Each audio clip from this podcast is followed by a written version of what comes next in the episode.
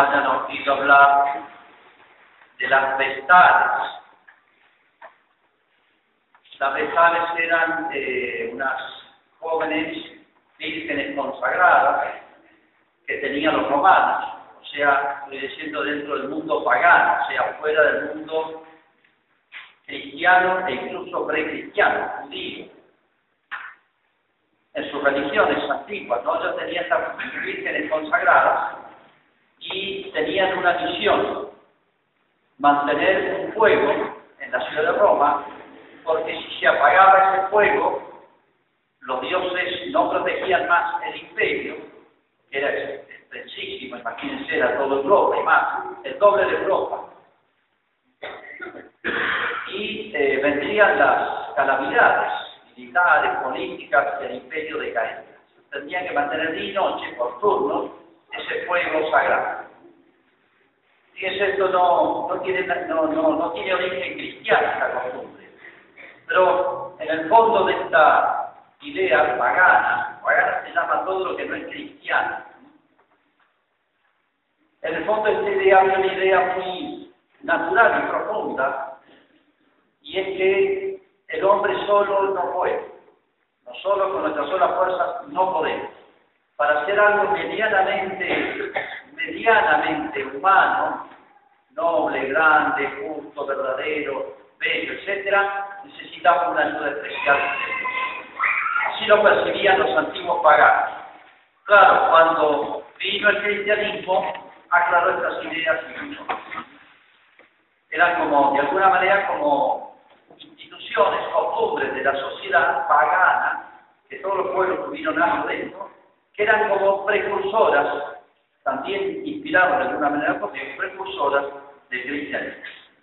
Bueno, hoy es el día de ese fuego sagrado, es el día del Espíritu Santo, Pentecostés. La palabra es griega y significa 50 días después de la Pascua, 50 días después de la resurrección de Cristo. Fíjense que no es casualidad que Jesús haya hecho coincidir, Dios maneja los tiempos, las cosas, todo. Ha hecho coincidir la muerte de Cristo cuando sacrificaban los corderos. Casualidad, mientras sacrificaban corderos en el templo, Jesús estaba poniendo afuera. Esta es la figura, esa es la realidad. Los judíos tenían otra fiesta, parecía la fiesta de la vendimia nuestra, que era la fiesta de las cosechas. Al final de los trabajos agrícolas, ofrecían sus primicias a Dios, la primera parte de la cosecha, y hacían ceremonias y fiestas muy importantes para agradecer y pedir. Llamaba la fiesta esta de las cosechas, Pentecostés.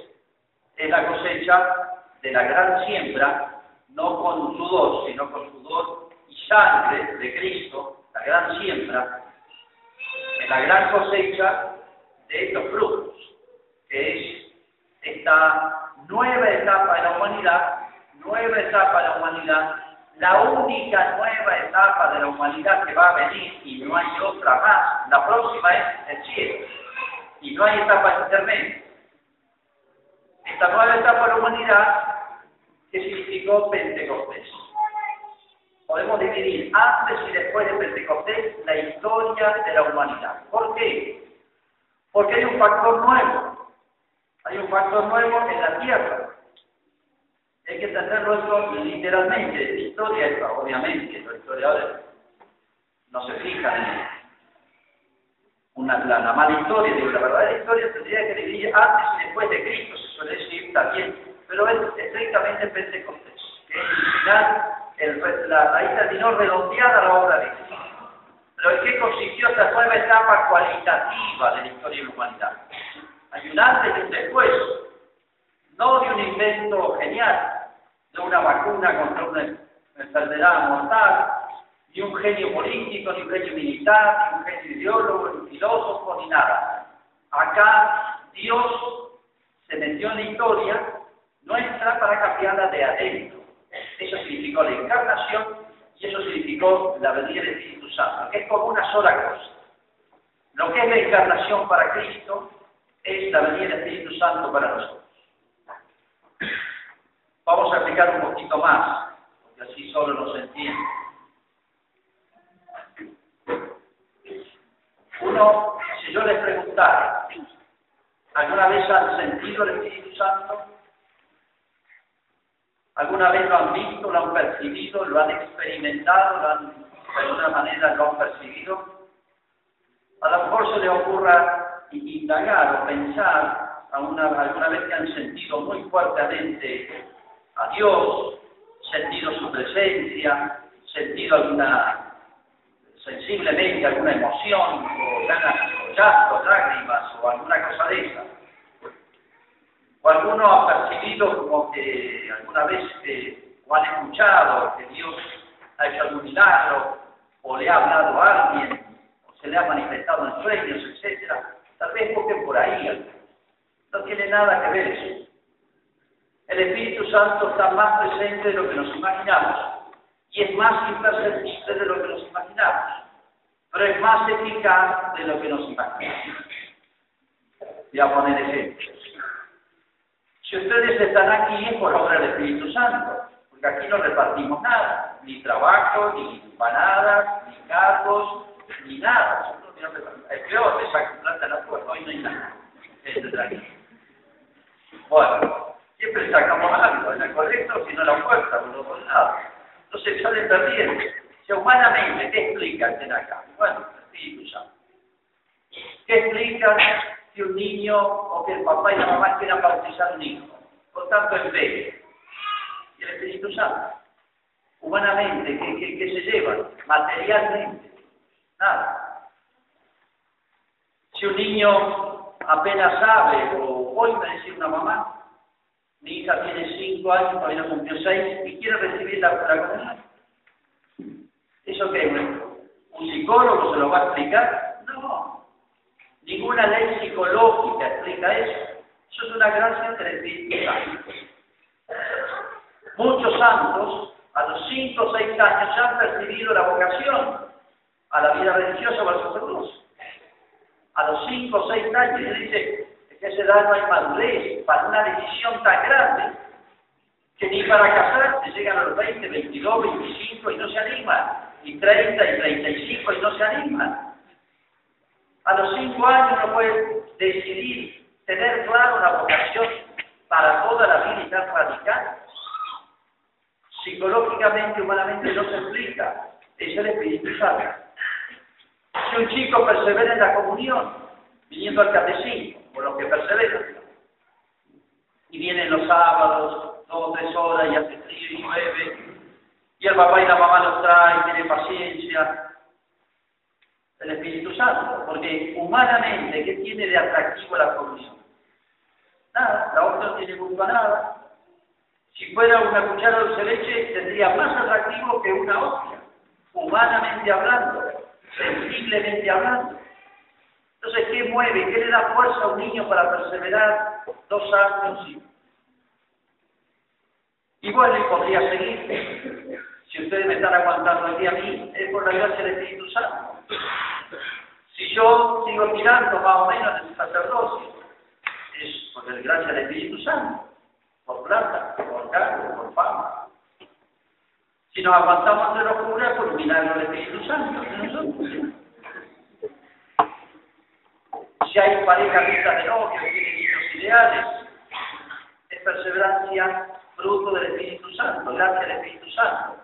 Si hay niños y jóvenes y adolescentes que terminan la confirmación, ya están completitos, ya tienen todos los papeles, siguen viniendo aquí y se confiesan y tienen algún deseo de su cosa buena, es un milagro. Ya tienen todos los papelitos, ya están completitos, puede ser madrina, madrina. Entonces eso es un milagro del Espíritu Santo. Si muchos matrimonios siguen adelante a pesar de tantas cosas, que no es el caso hacer pública, pero bueno, son milagros del Espíritu Santo, etcétera, etcétera. Para decirlo en dos palabras, todo aquello que sobre la tierra, desde Cristo en adelante, pero podría decir desde Adán en adelante, pero más notablemente desde Cristo en adelante, todo pensamiento, toda idea, todo deseo, toda inspiración que me de alguna manera me, mueva hacia Dios, hacia el cielo, no tiene otra explicación, no tiene explicación humana, ni psicológica, ni económica, ni nada que no sea la acción gratuita, misteriosa del Espíritu Santo. Todo pensamiento, deseo, idea noble, justa, grande, está inspirada por la gracia del Espíritu Santo. Por eso, ¿por qué se lo llama así? Espíritu, porque no se lo ve. Lo espiritual es aquello que no se percibe con los sentidos. El alma es espiritual. Si ustedes ven una persona en el momento de morir, no van a ver salir nada. Una persona me decía un médico que el alma pesa 25 gramos. No sacaste eso, porque pues, una persona puso una balanza justo el momento de la muerte y, murió y bajó 25 gramos. No sé si bajó, nadie hace esa experimento. O sea, no puede pesar nada, porque es espiritual, no pesa nada, cero, cero. No tiene materia, no tiene... los ángeles y demonios son seres espirituales, se pueden percibir ni, con rayos X ni con nada, porque pertenecen a otra categoría.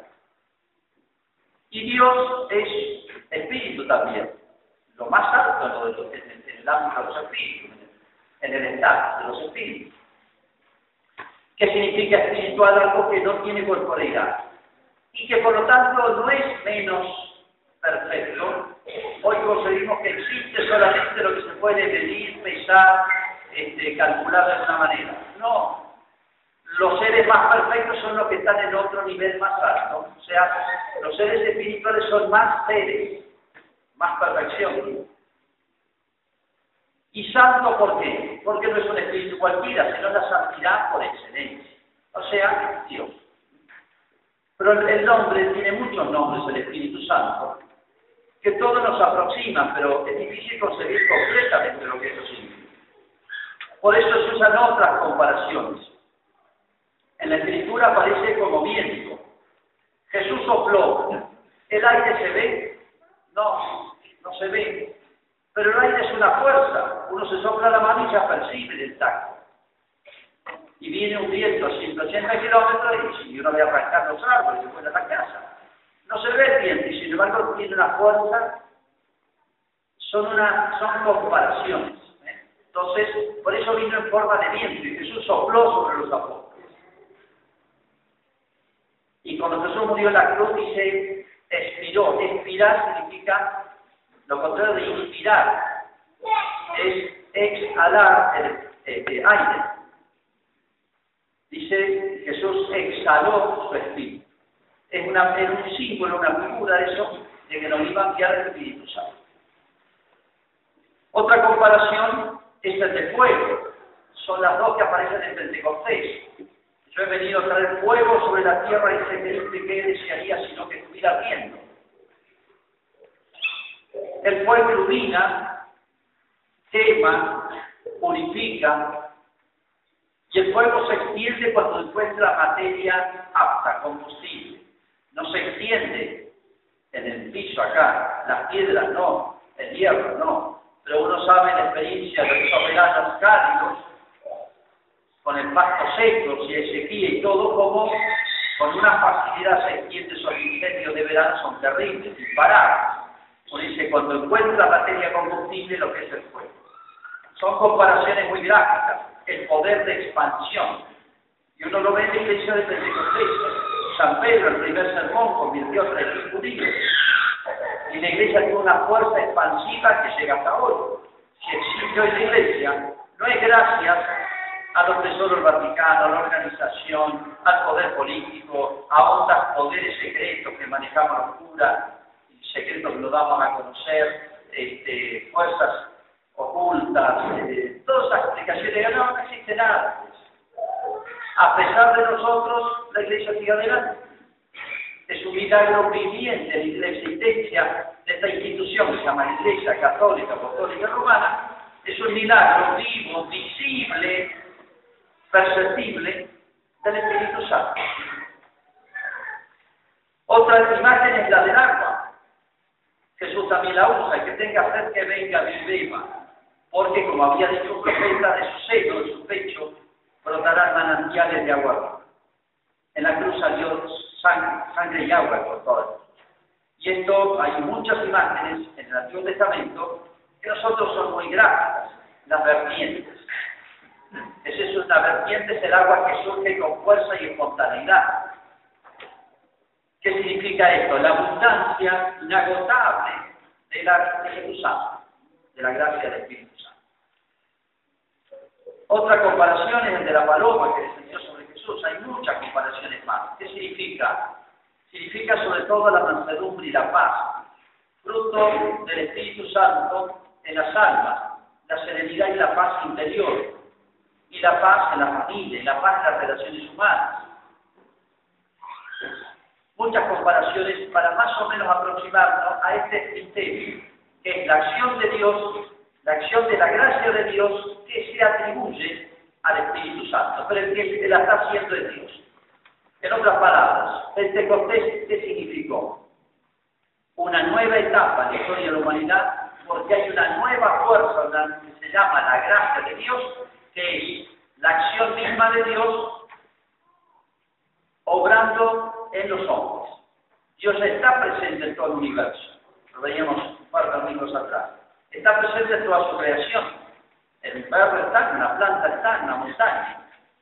Pero el Espíritu Santo no baja en un perro en una montaña, solamente en los corazones humanos, en las almas. Es una manera nueva de obrar de Dios y única, que mueve hacia arriba siempre. El fuego, fíjense, siempre busca hacia arriba, no busca para abajo. Es otro aspecto de la imagen del Espíritu Santo. Dice, se posaron lenguas de fuego los apóstoles. El fuego busca hacia arriba. Todo aquello que me mueve hacia Dios es obra del Espíritu Santo. Pero para entender mejor vamos a hacer otra hipótesis. ¿Qué pasaría si el Espíritu, si por hipótesis Dios decidiera durante un mes hacer la que vuelta, no hay Espíritu Santo, no hay se acabó la gracia de Dios por un mes, un mes nada ¿Qué pasaría en el mundo? No, no es mala, en todo el universo. ¿Qué pasaría? No lo va a hacer. Esta experiencia no la podemos hacer, de laboratorio no la podemos hacer. Pero ¿qué pasaría en el mundo? En un mes sería atroz. Se, brotaría todo lo más bajo, lo peor que hay dentro nuestro. Que no lo contendría nada, nada. Imposible contenerse en bajo fondo que todos tenemos. Aparecería el amor de sí, el egoísmo, la venganza, eh, el odio, todas esas cosas bajas que tenemos adentro de Imagínense en poco tiempo lo que sería el mundo. En fin, muchas de estas cosas se ven al lado nuestro. ¿Y por qué? Bueno, porque no está presente la gracia de Dios, que ordena, rectifica, purifica, endereza todas las cosas, y es el único que es capaz de hacerlo con el hombre. A nosotros no nos maneja nadie, no nos cambia nadie, sino es Dios, el que nos fabricó no lo cambian, no hay métodos, no hay técnicas, hay mil técnicas que en la época el New técnicas para desarrollar las poderes mentales, técnicas para esto, 20 consejos para no pelearse en la casa, 18 consejos para no fracasar el trabajo, 15 consejos, estas recetitas yanquis muy comunes, no alcanzan, todo eso no alcanza, todos esos consejos y recetas. Hay algo mucho más profundo en nosotros. Y hago dos comparaciones para entender esto que digo. ¿Qué pasaría si durante un mes no sale el sol? Nada, noche, un mes de noche, noche. La pampa húmeda se vuelve desierto, terrible. ¿Qué pasa si en un año no llueve ni nieva? Nada, nada. Avanza el desierto. Eso pasaría si del todo deja de operar Dios en la historia del sol. Pero bueno, para que incluya el Espíritu Santo necesitamos imponernos. Por eso Jesús los preparó. Toda la preparación de Jesús fue para eso. Sus últimos consejos de Jesús resucitado fueron para eso. Y la última novena ya fue intensivo.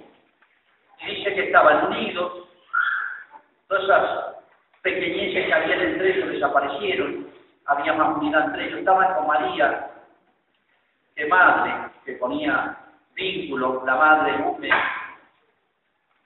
en oración, ¿qué significa? la auténtica oración, como han sentido ellos, como meditamos en la ascensión de Cristo.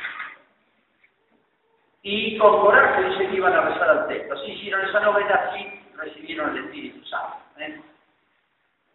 Por eso, produjo esos frutos, ahí nace la iglesia. Ya no está Jesús, pero bueno, hace lo mismo que Jesús.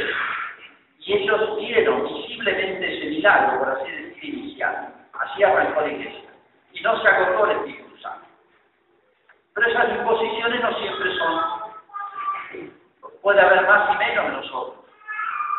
Por eso, sí, bautizan nuestros cristianos. El 90% se bautiza. Pero después ya, ¿cuántos reciben la comunión? ¿Cuántos se confirman? ¿Cuántos perseveran la vida de gracia? ¿Cuántos se casan? La estadística del matrimonio cada año es, eh, hace cinco años tuvimos 60 matrimonios. Era un récord, 66, de que yo estoy acá. No sé si es culpa mía. Este año nos llegamos a 30. Y que la curva, chao, pero eh, nacen chicos por todos lados. Yo voy al hospital, a maternidad, encuentro un montón de niños que nacen por todos lados. Entonces, fíjense si, si hubiera más disposición en nuestra familia, nuestros chicos perseverarían en la comunión. Los mismos papás se lo llevan. Ya fuiste mucha misa, vamos a descansar un poco, volvamos el año que viene. ¿Han visto la misa de once? Durante el catecismo está llena. Termina el catecismo, un tercio de la iglesia. La culpa la tienen los chicos. La culpa la tiene el Espíritu Santo. ¿Cómo nos cuesta la perseverancia de los retiros, de los grupos, del apostolado, personas generosas que están dispuestas como los apóstoles para la iglesia? ¿Cuántas veces hay buenos entusiasmos en la adoración eucarística? ¿Cuántos anotaron los primeros días y después qué pasó? No es la culpa del Espíritu Santo. Sí, al principio les decía, tuvimos muchas buenas iniciativas o tenemos para hacer un retiro, para perseverar, para muchas cosas Después, ¿por qué decaemos? Decae el Espíritu Santo no, en nuestras disposiciones. ¿Qué no haría sobre la tierra Dios si le dejáramos jugar? Es nada más que eso. Hay una lucha interna, porque en realidad hay, dos espíritus. El Espíritu Santo es lo que llama el espíritu del mundo, o el espíritu diabólico, es el demonio en toda nuestra vida, pero es otro tema largo, no se explica sino por esa especie de combate espiritual que hay entre el Espíritu Santo, que pelea por conquistar nuestras almas, y el espíritu del mundo, que es el espíritu diabólico, que trata de achatarnos, aplacarnos, no hacernos perseverar, matar todas las ideas nobles. Cada vez que tenemos alguna iniciativa, enseguida se me complica no pude, no tengo tiempo, me pasó tal cosa. Siempre hay buenas razones. Cuando termino con la secuencia, que hay que leerla leo después, porque dice también, es una poesía que se aprecia, se lee en ciertas fiestas, en ciertas solemnidades, se llama secuencias, expresa todo lo que yo he querido decir. Ven Espíritu Santo y envía desde el cielo un rayo de luz.